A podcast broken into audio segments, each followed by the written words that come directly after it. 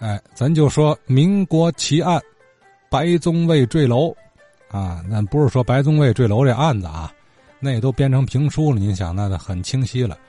咱说的是他跳楼身亡这个地地点，这个点位哪儿啊？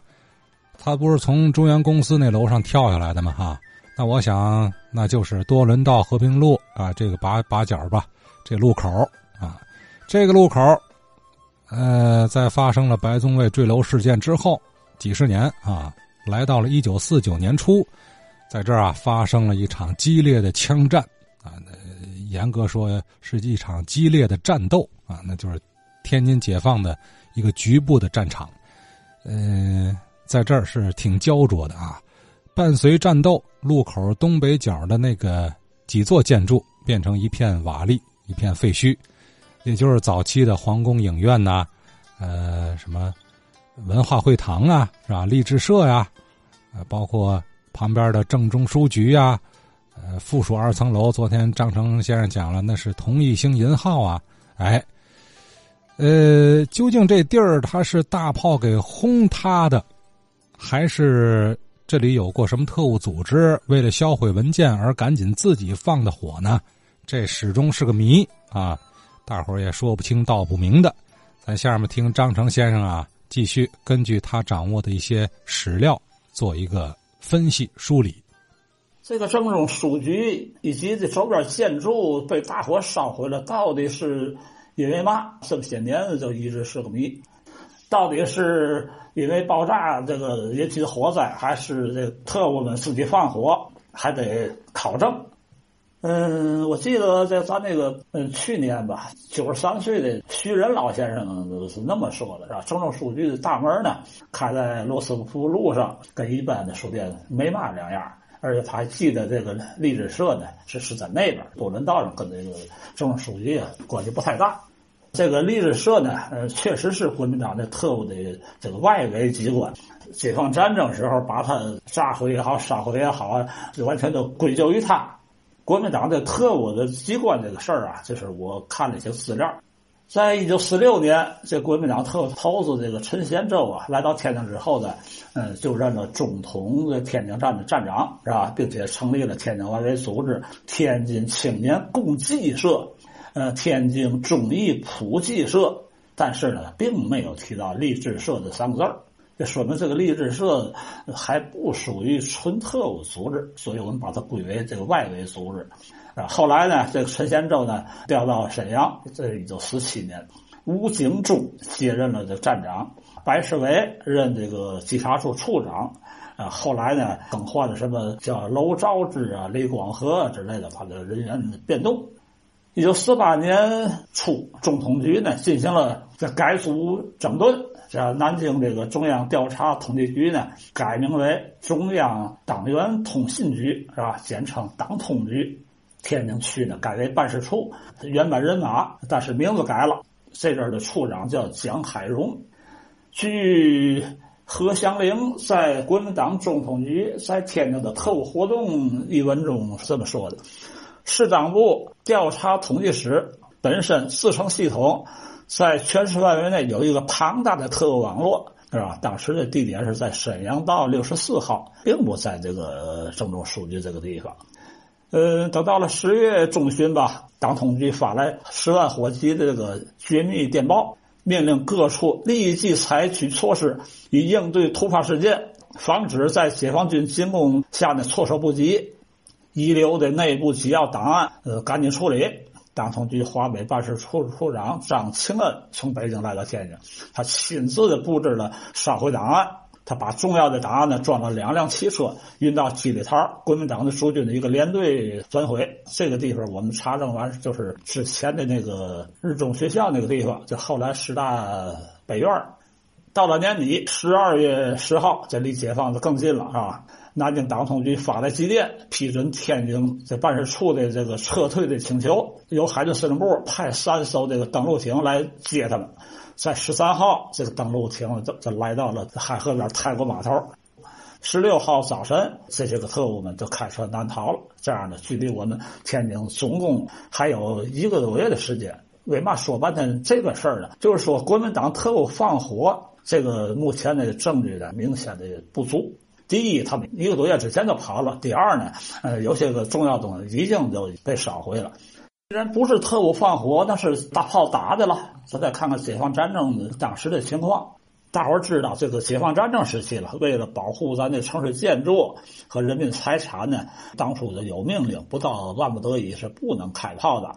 鉴于咱们这个这火炮的型号和炮弹的威力，以及咱炮弹的质量，不足以把这块地方这个夷为平地，更不可能使用燃烧弹。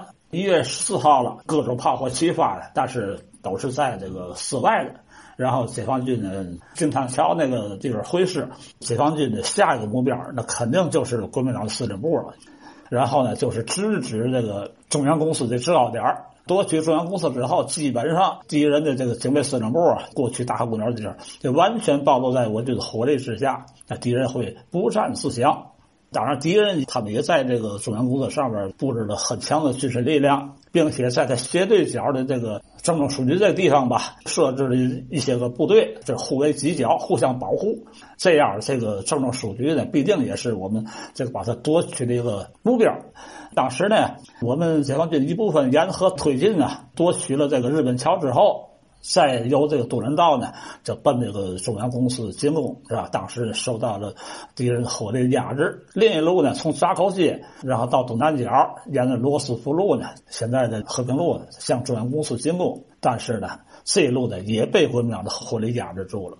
刘亚楼啊，在《平定战役的决定意义》这一文中提到的，国军某部。进攻到罗斯福路十二警察分署时，这个就是那个大萝卜那儿，前面一座楼上，敌人用猛烈的火力封锁了道路。由于楼多街窄，炮兵无法射击，炮兵战士以大无畏精神将大炮拆开，抬到三楼顶上，七发炮弹打掉了敌人四个火力点，掩护了步兵攻占胜利桥，是吧？在战史上写下了大炮上楼的事迹。也有这个照片，也有文字记载。他这是从这个河那边，就从一租界那边往这边射击，就说和平路这块地方也确实被咱们逃兵打过，是吧？但是呢，并不是这中央公司这一个地方。另外呢，还有一个作者，他在写天津战役，我军坦克，是吧？他写那么一文说的，这中央公司附近呢，守军占据了新旅社楼房，居高临下。阻击第一纵队第二师的前进，步兵在多次进攻无效情况下，我军两辆坦克及时赶到，撞开了大门，并掩护步兵歼灭了楼内守敌。这说明在那个时候，咱并没有大炮这边打，而是用了两个坦克，这把新旅社这个占领了。这基本就是呃，离这个中央公司已经近在咫尺了。因此，我们看啊，就是咱这个。一共打了七炮吧，并没有看到打到政治书局的记录。嗯，就是打到政治书局，呃，当时的炮弹的威力也不是特别的大。它是水泥建筑，野鸡火灾也会是局部的吧。当时呢，就是我军是在夜间攻占中央公司的。呃，中央公司呢，在这个政治书局的大火的照耀之下呢，是一清二楚。反而这楼上敌人呢，基本就睁眼瞎了，嘛也看不见，光上挨打了。所以说这个大火给咱帮了很大的忙。后来呢，呃，根据记录吧，解放军战士冲到前去，用力斧子劈开了窗户冲进去，最后迫使敌人投降了。大火对咱还是有利的，是吧？所以说这火 到底是打的还是放的，我们现在还不算是完全解开这谜，只能是又提出了一些新的线索跟证据。供大家呢有个新的思路。嗯，好，张成张先生，嗯，我给他总结一下啊，我理解就说特务组织放火之说不太成立啊，因为早就都撤走了，哎，重要的文件呢也都转移他处也烧了，但是不在这儿烧啊，呃，不至于说都打到家门口了，都打到这个楼底下了，我再烧它，对吧？呃，确实也也不合逻辑。那么是不是解放军的大炮炸的呢？这个听起来啊，可能性比较大，因为银号的那个二层楼啊，就八角那个，那是国民党守军的一个火力点啊，你非得把这个据点拔掉，才能攻破对过中央公司楼上的火力点然后顺利突破防线，继续冲向国民党守军的警备司令部，活捉陈长捷。